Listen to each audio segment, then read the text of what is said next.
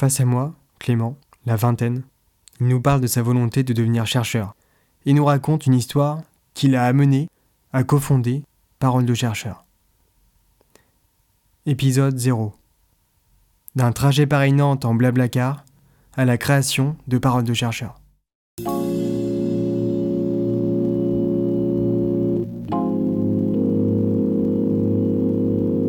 Parlez-nous de la recherche. De paroles de chercheurs. Que signifie être chercheur? Comment choisir sa discipline, déterminer son objet d'étude, surmonter ses premiers doutes? Qu'est-ce que la vie de chercheur? Comment sont-ils perçus par leurs familles, leurs amis? Les chercheurs nous parlent de leur vécu, des rencontres qui ont changé leur carrière, des convictions qui les animent quotidiennement, celles de comprendre la nature, d'expliquer les sociétés, de diffuser les savoirs. Les chercheurs se racontent, te racontent, nous racontent. Vous écoutez, parlez-nous de la recherche.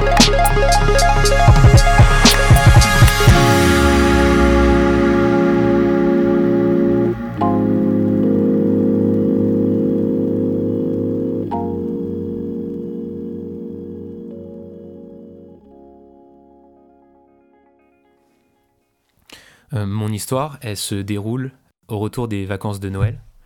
Je suis revenu passer les fêtes en famille, dans la région parisienne.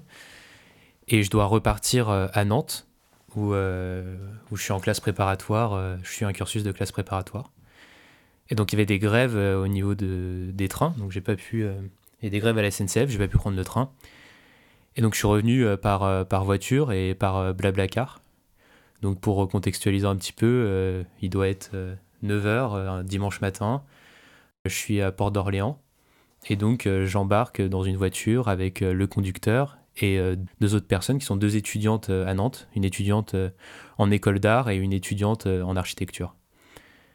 Et donc on, commence, on roule, et au bout d'une quinzaine, vingtaine de minutes, c'est le temps des, présentations. Donc du coup chacun se présente, dit ce qu'il fait dans la vie et on connaît ce, rituel, le but c'est de- d'enclencher des discussions. Et donc le chauffeur commence à se présenter, puis les, deux, euh, les, deux étudiantes qui sont avec moi, et puis ce chauffeur et les deux étudiantes commencent euh, à parler, ils parlent des, des nouveaux bâtiments qui, ont été construits sur l'île de Nantes, et euh, ils parlent aussi de manga. Et donc ça, fait un petit bout de discussion, et puis vient le moment où moi je dois me présenter. Et donc euh, je lui dis... euh, euh, bah, je suis étudiant en classe préparatoire, mais euh, moi je vais devenir euh, chercheur en sociologie. Et lui me répond Ah Ouais, d'accord. Et puis jusqu'à notre arrivée à Nantes, il n'y a plus aucun mot qui sera prononcé euh, pendant le trajet. Il met la radio et ça a coupé toute discussion.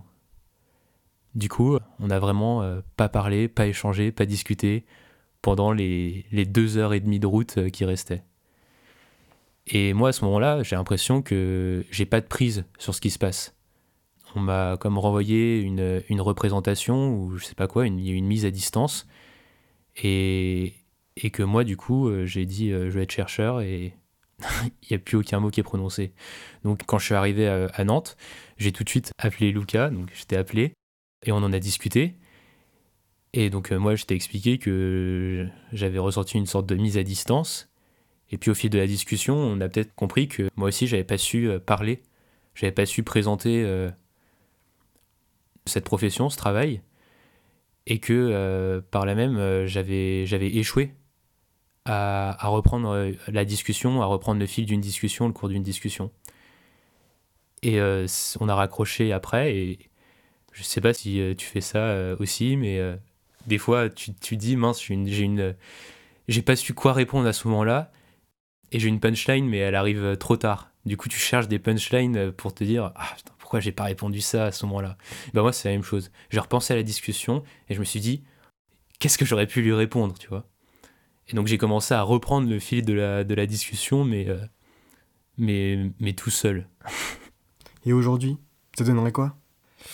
Euh, ça commencerait comme ça.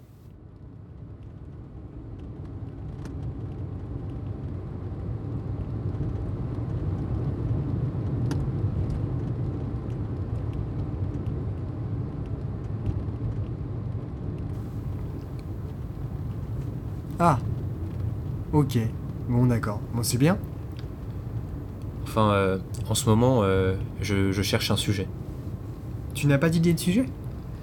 Ah, c'est pas évident, il n'y a, y a aucun sujet qui s'impose à moi en fait.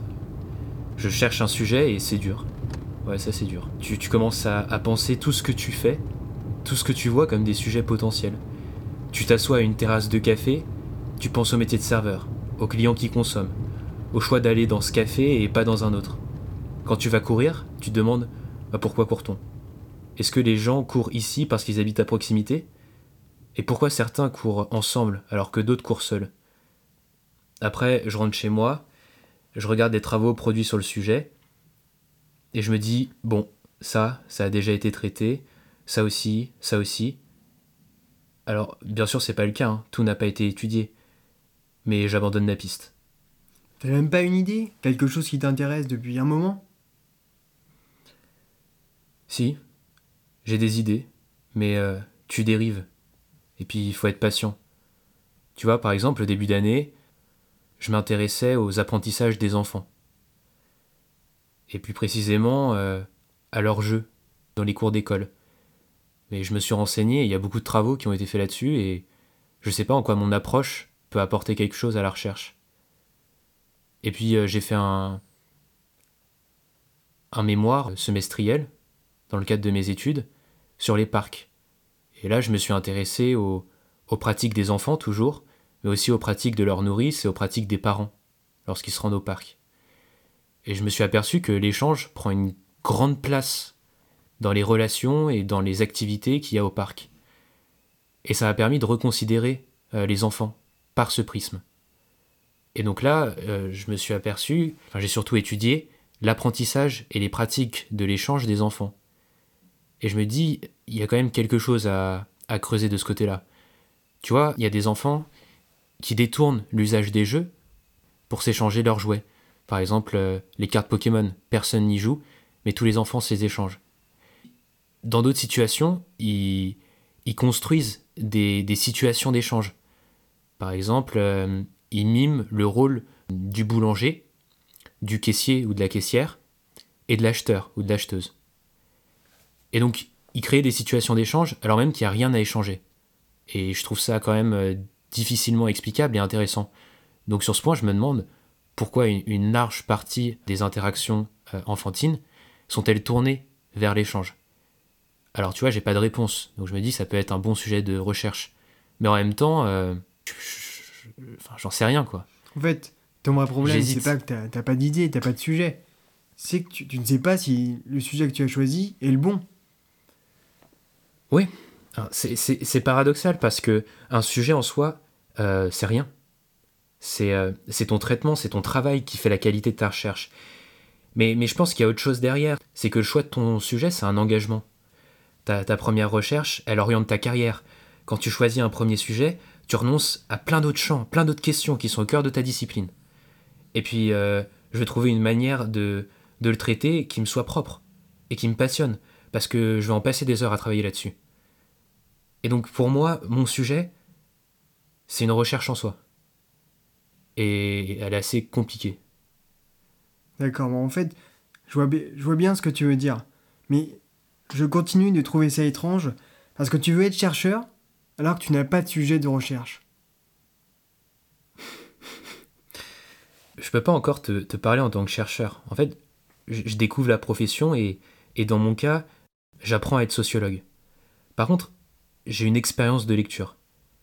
Si j'étais acteur et que tu me demandais pourquoi avoir choisi ce métier, je te répondrais c'est après avoir vu tel comédien ou telle comédienne dans ce film ou dans cette pièce de théâtre que je me suis dit ça, c'est le métier que je veux faire.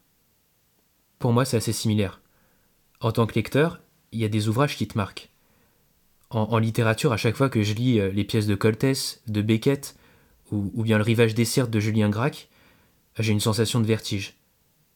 Eh bien, certains travaux de philosophie, de sociologie, d'histoire ou de géographie, des productions scientifiques, déclenchent un, un mécanisme similaire. Sauf que ces travaux, ils ne m'émeuvent pas. Ils m'étonnent.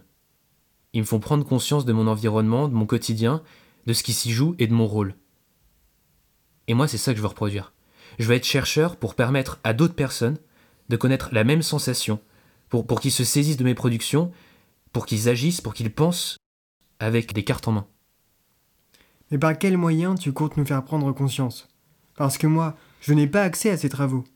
Si là, on n'avait pas discuté comme ça, je ne sais pas si j'aurais eu euh, connaissance de, des travaux des chercheurs dont tu parles et peut-être plus tard de tes travaux.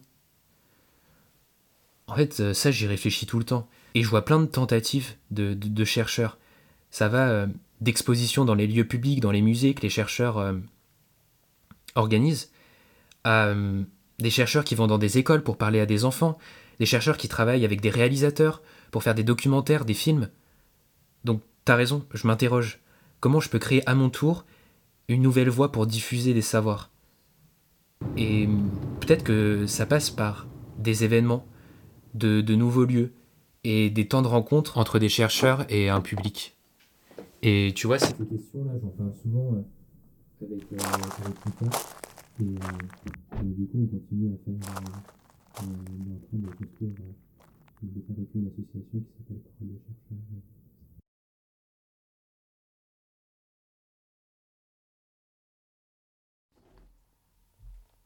Il y a un paradoxe. Toutes ces questions sur le métier de chercheur, sur son rôle, sur notre choix, sont au centre de nos discussions quotidiennes.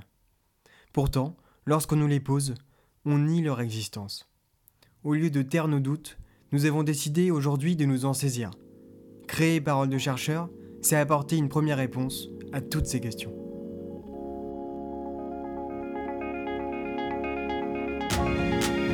C'était Parlez-nous de la recherche, un podcast de Parole de chercheur. Ce podcast est disponible sur YouTube, Deezer, Spotify et Apple Music.